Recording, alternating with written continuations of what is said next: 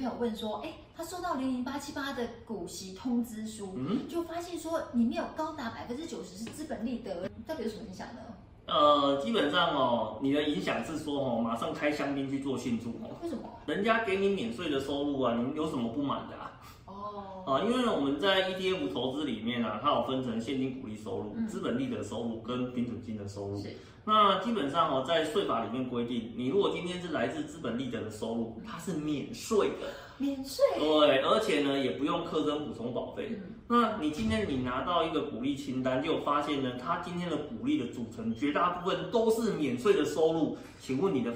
有什么好烦恼的？我觉得不需要什么太多的烦恼。真的哎，所以就不用缴税，也不用缴二代健保，对，没有错，没有错。赚到了，真正赚到了。